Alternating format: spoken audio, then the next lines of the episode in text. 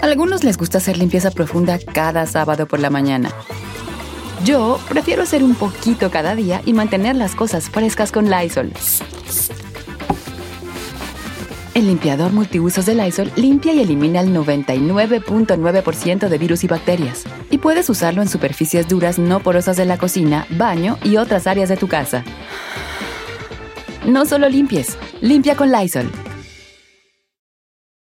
Con Verizon, mantenerte conectado con tus seres queridos es más fácil de lo que crees. Obtén llamadas a Latinoamérica por nuestra cuenta con Globo Choice por tres años con una línea nueva en ciertos planes al Nemery. Después, solo 10 dólares al mes. Elige entre 17 países de Latinoamérica como la República Dominicana, Colombia y Cuba. Visita tu tienda Verizon hoy. Escoge uno de 17 países de Latinoamérica y agrega el plan Globo Choice elegido en un plazo de 30 días tras la activación. El crédito de 10 dólares al mes se aplica por 36 meses. Se aplica en términos adicionales. Se incluye hasta 5 horas al mes al país elegido. Se aplican cargos por exceso de uso. Pitaya. Bienvenidos, es un gusto saludarlos. Mi nombre es Felipe Cruz y que si hace frío, vaya que sí. Oigan, que por cierto, miren, les queremos mandar todo nuestro cariño y eh, pues esperamos que nos digan la manera en la que se puede ayudar a la gente de Acapulco.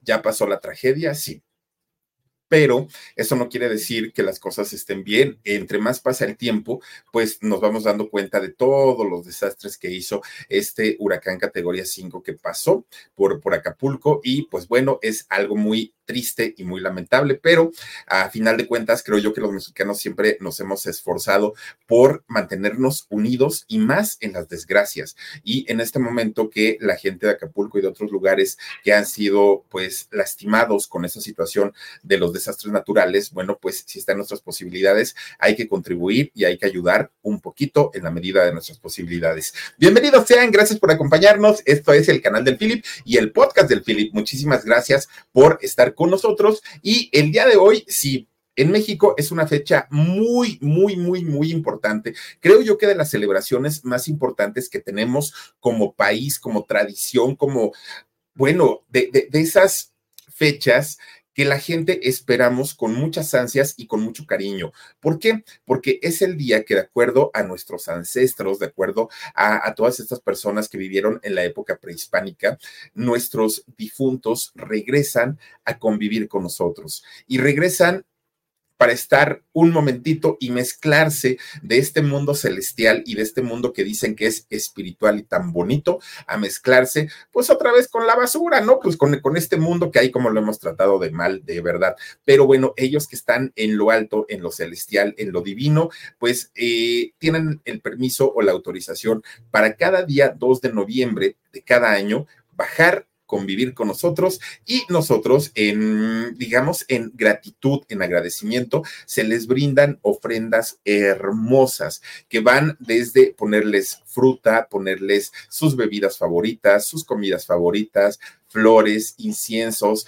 Bueno, son ofrendas realmente espectaculares las que se ponen cada día eh, de muertos, que es el primero y el 2 de noviembre. Hoy, 2 de noviembre, justamente es cuando regresan todos aquellos que son adultos, que perdieron la vida terrenal eh, ya en una edad adulta. Y el día primero de, de, noviembre es cuando regresan todos los pequeñitos, aquellos quienes no llevaron y no conocieron el pecado y sin embargo pues también abandonaron sus cuerpos materiales, sus cuerpos carnales para volver al creador, para volver al cielo. Y miren pues ahí está justamente parte de las tradiciones de nuestro México lindo y querido que son las ofrendas del Día de Muertos. Y cada estado de la República tiene su manera tan hermosa, tan bonita de conmemorar de celebrar, de festejar este día. Hay unas ofrendas muy coloridas como esta que nos está poniendo Marcito. Las fotos son indispensables, las, bebidas, miren nomás ahí está, se nota que a este muertito le gustaba el chupirul. Eh, en fin, de, de, verdad que son, son días que más de tristeza, son días de, de, veneración y de recordar a todos estos seres. Y hablando de este tema, bueno, les doy la bienvenida a todas y a todos ustedes. Fíjense que en México, de por sí, de por sí toda la vida, siempre hemos sido eh, un país de leyendas. Eso es algo que nos encanta. Y miren, nos gustan tanto las leyendas que a veces estamos temblando de miedo porque ya no quiero escuchar más, ya no quiero saber más, pero por otro lado, ni nos quitamos ni nos vamos, ahí nos quedamos porque pues nos encanta, ¿no? Ahora sí que nos encanta muchísimo y en estas fechas de Días de Muertos, oigan, estas leyendas se saborean más, se cuentan como, como, pues como con más saborcito y uno les pone más, más atención. Pero fíjense ustedes que la mayoría de nuestras leyendas mexicanas no son nuevas, no son recientes, la gran mayoría son leyendas que van eh, o que fueron hechas o que fueron contadas o que fueron creadas hace muchísimos, muchísimos años. Y conforme va pasando el tiempo, se van modernizando, se van actualizando y se van pasando hacia la era actual, ¿no? Incluso muchas de ellas pues ya empiezan a tener el rollo de la tecnología y todas estas cuestiones, pero hoy les quiero contar una, una de esas historias que es, yo creo que es la más importante, la principal, la más conocida, la, la leyenda que todo mundo la ubica por ser mexicana, aunque también se cuenta en otros países, déjenme les platico.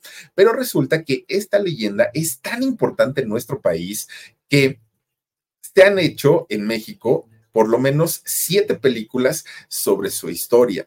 La primera de ellas, fíjense que la primera película que se hizo acerca del tema de La Llorona fue hace 93 años. Ustedes imagínense nada más. Se hizo en 1933 la primera eh, película de La Llorona y así se llamó justamente La Llorona, que para quienes fueron a ver esta que fue la primera película de terror hecha en México, producida en México, a los mexicanos de aquella época, bueno, salieron temblando de miedo, porque además era una historia que conocían, pero ahora viéndola con imágenes, la gente salió temblando. Claro que si la vemos hoy, pues nos podemos reír, ¿no? Porque decían, ay, se espantaban por eso, no inventen, pero resulta que después de haberse hecho esta primera versión, se hicieron siete más. ¿Saben cuál dicen que es la más terrorífica de las mexicanas, películas mexicanas que se han hecho? Es La leyenda de la Llorona, que la produjo y la hizo Don Abel Salazar, que en paz descanse, este gran actor que fue parte de los tres García, ¿se acuerdan ustedes de, doña Sarita García, Pedro Infante y de don Víctor Manuel Mendoza? Todos ellos que en paz descansen. Oigan, pues resulta que él produjo esta película de la leyenda de la Llorona y se convirtió hasta el día de hoy en la más terrorífica de todas las que se han hecho, por lo menos aquí en México. Sí, ahí estuvo don, don Carlos Moctezuma, estuvo también eh, doña Rita Macedo, en fin, un el encaso que tuvo esta película de los mejores indiscutiblemente. Pero fíjense, tan importante es el tema de La Llorona en México, en nuestro país, que hasta tiene su canción.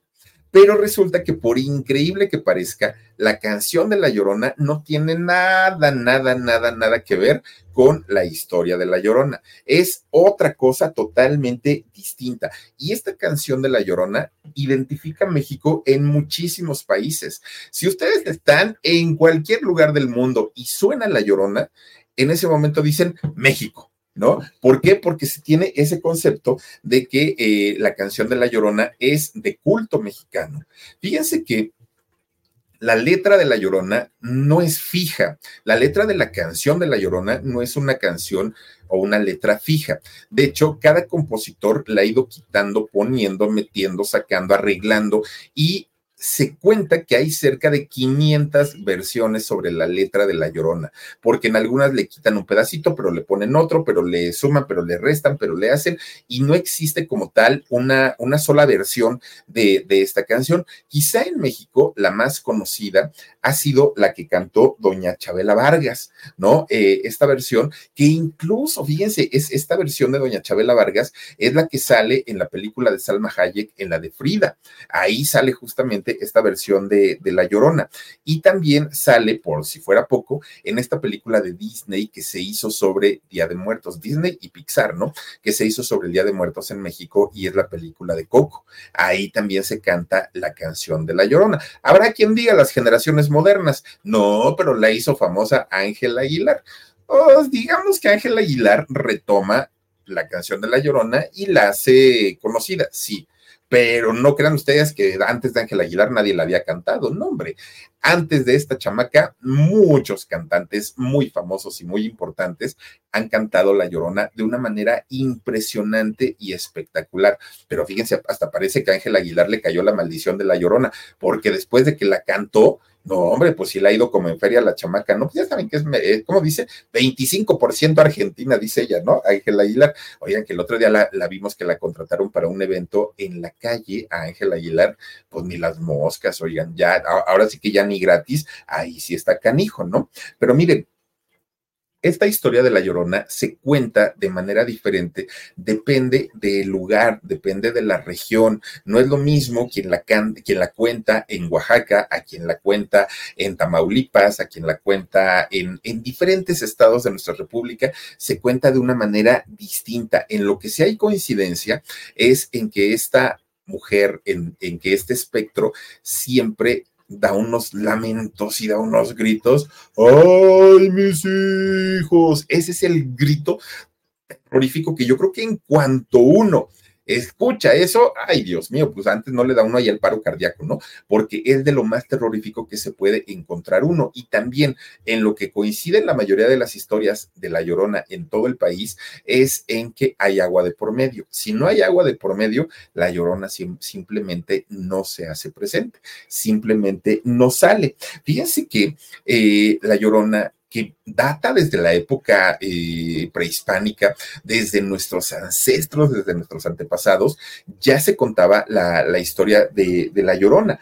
Pero fíjense que cuando llega la colonia, cuando después de la conquista, también eh, tuvo sus modificaciones, incluso, fíjense que La Llorona se utilizó durante mucho tiempo para manipular y para espantar a quienes no querían convertirse a la nueva fe, obviamente que era el catolicismo, ¿no? Porque el, catolicismo siempre decía, si no se portan bien, se van a ir al infierno, decía el catolicismo, ¿no?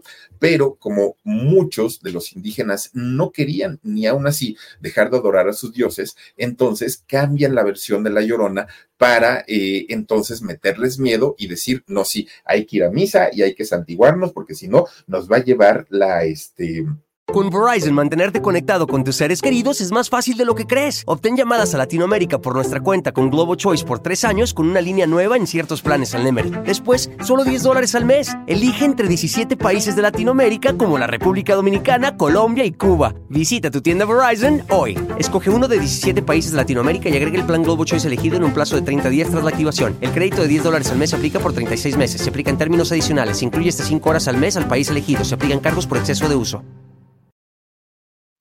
la, la llorona, ¿no? Bueno, pues resulta que no se crean ustedes que La Llorona es como tal una historia de amor o de desamor o de, o de espanto, no, incluso también tiene sus tintes machistas. ¿Y por qué lo decimos? En México, no sé en otros países, pero por lo menos en México, somos un país de matriarcado, somos un país en donde la figura más importante en nuestras familias es la mujer, indiscutiblemente. Sin la figura de una madre, una familia se deshace, se desintegra. A, veces decimos, híjole, mientras mi mamá vivía, todos estábamos unidos y nos visitábamos y esto y aquello. Murió mi mamá y como que la familia se desbalagó, porque así somos los mexicanos. Y resulta que con esta historia de la llorona tratan de poner muy en mal la figura de la mujer mexicana. ¿Cómo? Pues haciéndola lejos de pintarla como una madre protectora, como una madre amorosa, como una eh, esposa dedicada a su hogar, no, la ponen como la mala del cuento, como la que mató a sus hijos, una cosa atroz aparte de todo. Y entonces eh, queda muy mal parada la imagen femenina de la mujer en México con esta historia de la llorona, que si nos vamos a las bases de lo que fue la llorona, era todo lo contrario, todo, todo, todo lo contrario. Fíjense ustedes que la versión, digamos, más antigua que existe de la llorona es una versión que fue retomada, no es que él la haya escrito, fue retomada por eh, Fray Bernardino de Sagún. Fíjense que esta historia, la primera historia de la Llorona, estuvo inspirada en la diosa Chocat Chocasíhuatl. Chocasíhuatl, que posteriormente su nombre fue modificado a Cihuacóatl. Bueno, la Cihuacóatl era una deidad, una diosa, mitad mujer, mitad serpiente. Y la Cihuacóatl era la responsable de la fertilidad. Fíjense que se, se, se contaba que la Cihuacóatl había sido esta diosa, madre amorosa, que había acompañado a los eh, mexicas desde Aztlán, que es una zona que al día de hoy ni siquiera se sabe dónde está, pero que se tiene la idea que estaba por la zona de Nayarit, desde este lugar hasta lo que viene siendo el lago de Texcoco, miren, ahí está justamente la Tihuacuatl, y acompaña a los mexicas hasta llegar al lago de, Texcoco, en donde se fundó la, la Tenochtitlan, ¿no? Lo que hoy conocemos como la Ciudad de México. Pero además, fíjense que eh, esta deidad, Cihuacóatl, era también la diosa que ayudaba no solamente a la fertilidad, que además era como la deidad que ayudaba a hacer la transición de la vida a la muerte de las madres que no lograban sobrevivir a un parto y que morían. Pero además, fíjense que ella la, la ayudaba también a las mujeres a dar a luz. Entonces, estaba totalmente relacionada con la vida, más que con la muerte, era con la vida, con lo que estaba relacionada Cihuacóatl. Pero también hay una versión que asegura que Cihuacóatl en algún momento se convierte en madre. Su hijo se llamó Mixcoatl y resulta que en, en un acto de desesperación, la Cihuacóatl va y abandona a su hijo en un cruce. ¿no? En, entre dos calles, ahí lo deja, regresa a su casa, la Cihuacuatl, y conforme pasa el tiempo, como que se arrepiente, le entra el arrepentimiento y dice, ay Dios mío, ¿qué fue lo que hice? Entonces regresa a este lugar en donde había abandonado a su hijo y no lo encuentra. Entonces comienza a penar y comienza a llorar y comienza a gritar, ¿dónde dejé a mi hijo? ¿Dónde dejé a mi hijo? Y resulta que en este lugar, en este cruce en donde había dejado a su hijo, lo único que logra encontrar es un cuchillo de sacrificio, dando a entender que ese niño que había abandonado lo había sacrificado para alguna otra deidad. Bueno, pero también la historia que, nos narran eh, nuestros ancestros y que se encuentra documentada en eh, todo lo que tiene que ver con nuestra cultura prehispánica, se dice que la Cihuacóatl hacía referencia a ocho profecías, augurios, em, premoniciones que iban a ocurrir al pueblo mexica. Y es que resulta que fíjense que la, la representaba este avance en la historia del mundo cuando gobernaba en aquel entonces Moctezuma, ¿no? Él, él era el, emperador aquí en, en, la, pues, en lo que hoy es México. Y entonces resulta que decía la Cihuacóatl que uno de estos augurios tenía que ver con la llegada de los conquistadores y la caída del imperio mexica. Ese era uno de los augurios que tenía. Y fíjense que ella, la Cihuacóatl, como sabía que sus hijos, su pueblo, su nación, estaban a punto de vivir una terrible, terrible situación, que iban a ser conquistados, que iban a desaparecer prácticamente sus deidades, sus creencias, sus raíces, ella lloraba, ella salía y deambulaba por la, por la Tenochtitlan y fíjense que lloraba por el destino que se le avecinaba a sus hijos. Fíjense que era como el, el presagio de el destino fatal que le esperaba a la Tenochtitlan de aquellos años. Es decir, esta mujer no lloraba o, no, no eh, daba alaridos de dolor por los hijos que había perdido, más bien fue por los hijos que iba a perder y que ella sabía que iba a perder. Entonces, nuestros ancestros, que eran muy, muy, muy crédulos de, de estas cosas, ellos estaban seguros que lo que la Cihuacóatl decía se iba a cumplir y que pronto llegarían personas que iban prácticamente a desaparecer a eh, ellos. Y entonces, cuando salía la Cihuacóatl a, a, gritar, ella no, no, no decía, eh, ay, mis hijos, no. Fíjense que la Cihuacóatl de la época prehispánica, lo que gritaba era, oh hijos míos, ¿dónde los podré llevar? ¿Dónde los podré esconder? Eso era lo que gritaba la Cihuacóatl en aquellos años. Bueno, durante el tiempo previo a la, a la, conquista, mucha gente, muchos, muchos, muchos indígenas, cuando salían en sus embarcaciones a pescar o hacer alguna actividad dentro del lago y se les hacía tarde, ellos decían, es que yo vi a la Cihuacóatl y es que gritaba y es que decía y es que lloraba y sufría y desde ese momento tenía la relación entre el agua y entre eh, esta aparición que era de la, de la durante mucho tiempo hasta que finalmente, fíjense que este presagio de la Cihuacóatl se cumple, ¿sí? Llegaron unos conquistadores que no solamente cambiaron la forma de ver y de pensar de, los mexicas, además prácticamente humillaron a eh, los dioses que se tenían en aquel entonces. ¿De qué manera los humillaron? rompiendo sus templos, destruyendo sus templos y poniendo sobre ellos los templos nuevos, los templos católicos. Fíjense ustedes que eh, mucha gente cuando llega la conquista, cuando comienzan además a aliarse los españoles con otros, otros pueblos que estaban en contra de los mexicas, pues obviamente la destrucción era eh, inminente.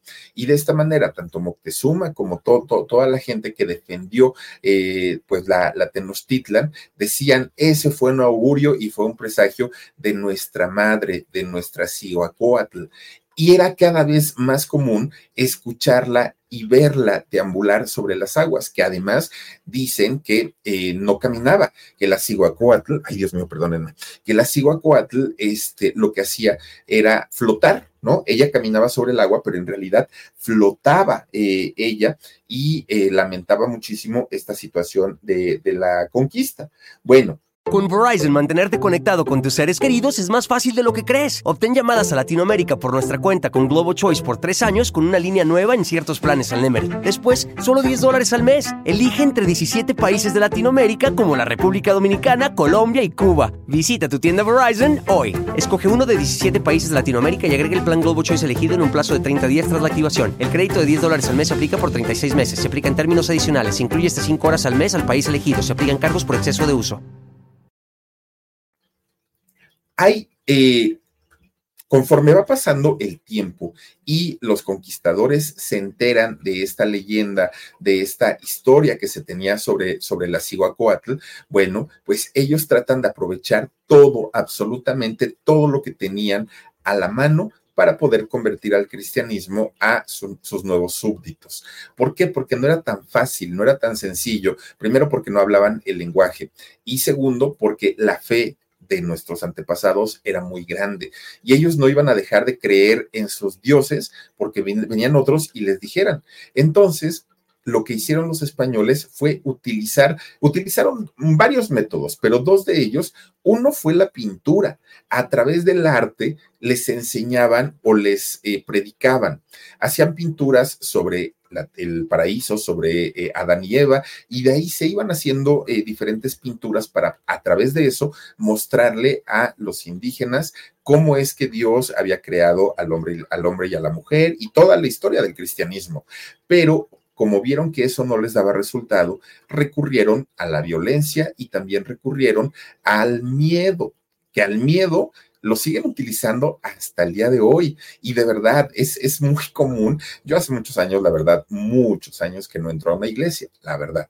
Pero sí recuerdo haber entrado. Y entonces, pues hay pecados, hay cosas que son malas y que si uno las hace, se va al infierno y que en el infierno está uno ardiendo en lumbre. Y utilizan este tipo de situaciones para eh, tratar de hacer que la gente entre en el juego de tenemos que ir, tenemos que reunirnos, tenemos que dar la limosna, tenemos que cumplir con la religión. Entonces, para poder hacer esto, los españoles no podían seguir contando la misma historia de la Cihuacóatl, porque a final de cuentas era una de las deidades mexicas. Entonces, para poder hacerlo con miedo para eh, poder convertir al cristianismo a la gente, lo que hicieron fue cambiar la versión y comenzar a contar a, raíz de, esta historia de la Cihuacoatl, contar otra historia. ¿Cuál era la historia que contaban los españoles?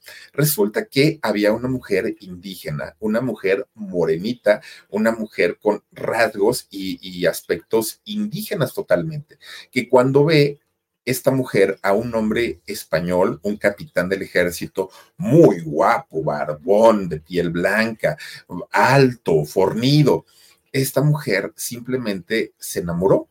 Se enamoró, pero no se lo dijo.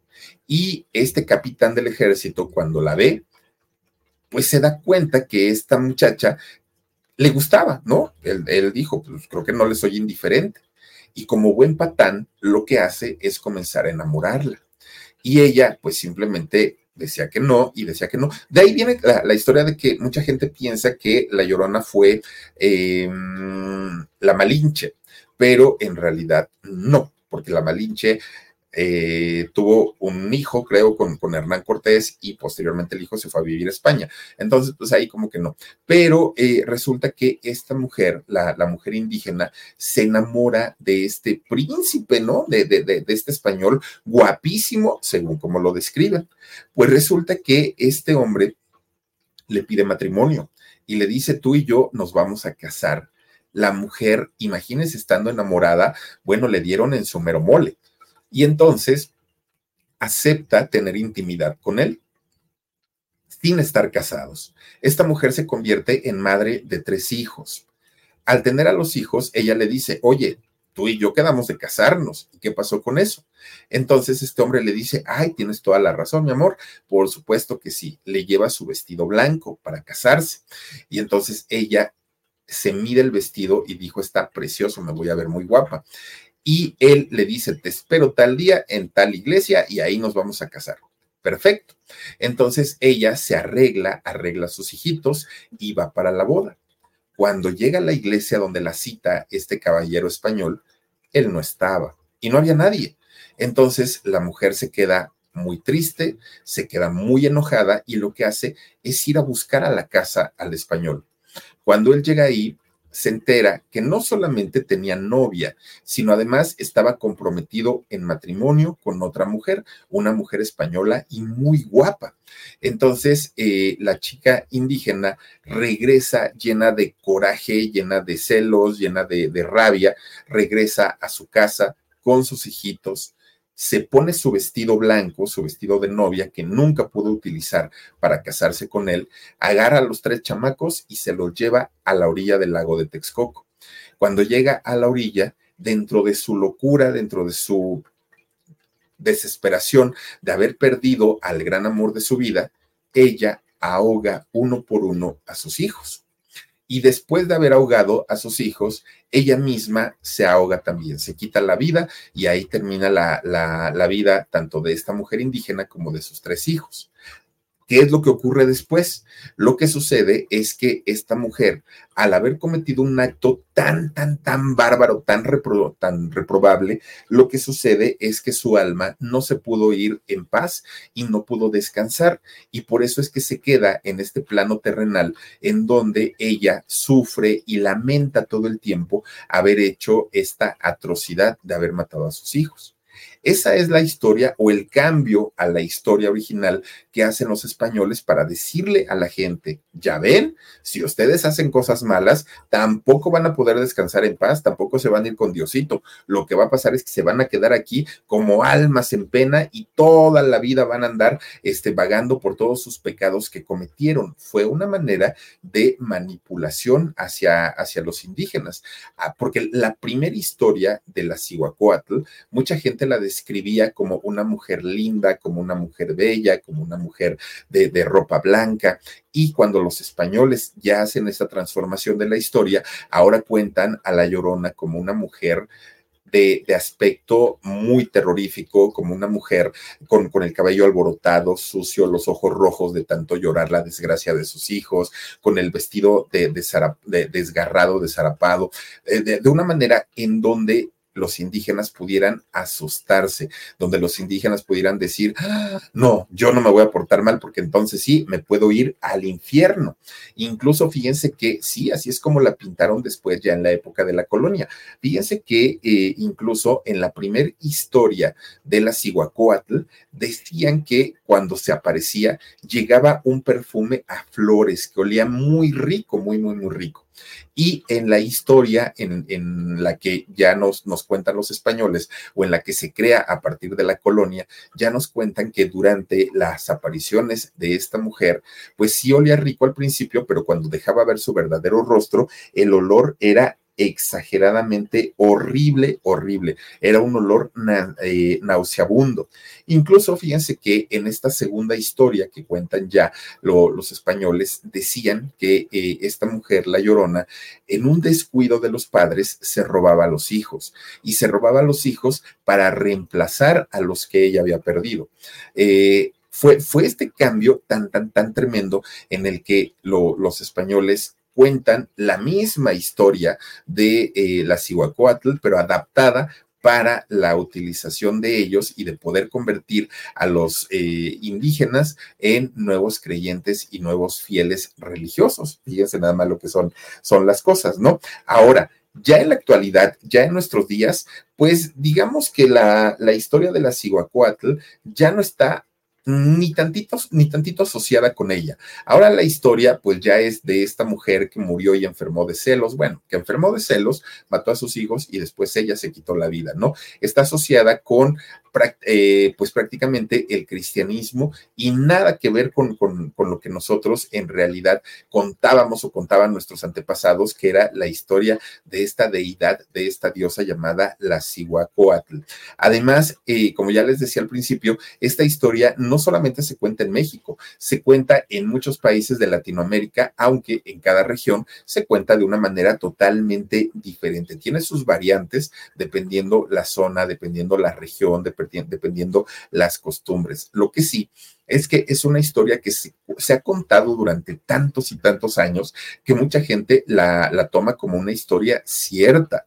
Yo al día de hoy no les puedo decir si es real o no es real. Lo que sí podemos decir es que hay muchísima, muchísima gente que jura haberla visto, que jura haberla escuchado y lo que sí es que sigue aterrando y atemorizando a quienes la han conocido o a quienes la han visto, sea la Llorona o sea a la Cihuacóatl.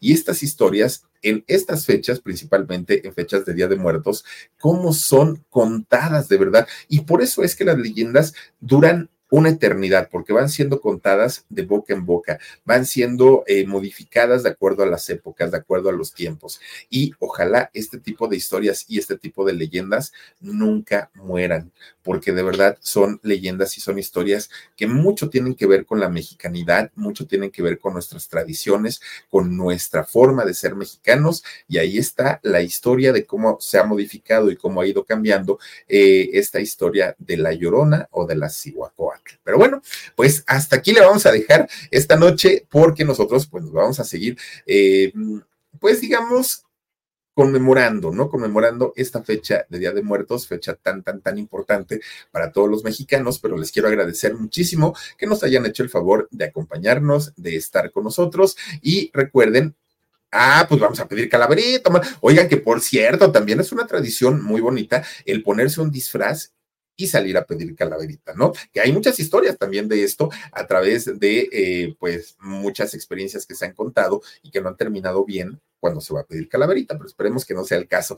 Muchísimas gracias, pásenla bonito, cuídense mucho. Soy Felipe Cruz el Philip, gracias Dani, gracias Omarcito y a todos ustedes por habernos acompañado. Muchísimas, muchísimas gracias. Nos vemos eh, el día de mañana. Recuerden que el día de mañana ya nos va a contar una historia de sustos ni de espantos, pero tenemos una historia buenísima sobre una mujer que trabajó en una de las series más importantes de aquí de México y que mucha gente decía, uy, no, no hizo nada más en su vida más que eso. No, hombre, hizo cantidad de cosas y mañana les cuento. Cuídense mucho, pásenla bonito. Soy Felipe Cruz el Philip. Vean nuestro canal de Con Sabor a México y escuchen nuestro podcast llamado El Philip. Cuídense mucho, pásenla bonito. Adiós. A algunos les gusta hacer limpieza profunda cada sábado por la mañana. Yo prefiero hacer un poquito cada día y mantener las cosas frescas con Lysol.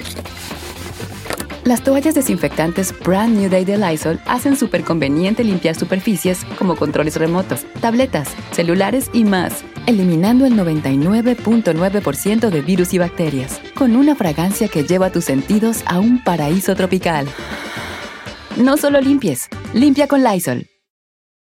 Con Verizon, mantenerte conectado con tus seres queridos es más fácil de lo que crees. Obtén llamadas a Latinoamérica por nuestra cuenta con Globo Choice por tres años con una línea nueva en ciertos planes al Nemery. Después, solo 10 dólares al mes. Elige entre 17 países de Latinoamérica como la República Dominicana, Colombia y Cuba. Visita tu tienda Verizon hoy. Escoge uno de 17 países de Latinoamérica y agrega el plan Globo Choice elegido en un plazo de 30 días tras la activación. El crédito de 10 dólares al mes se aplica por 36 meses. Se aplica en términos adicionales. Se incluye hasta 5 horas al mes al país elegido. Se aplican cargos por exceso de uso.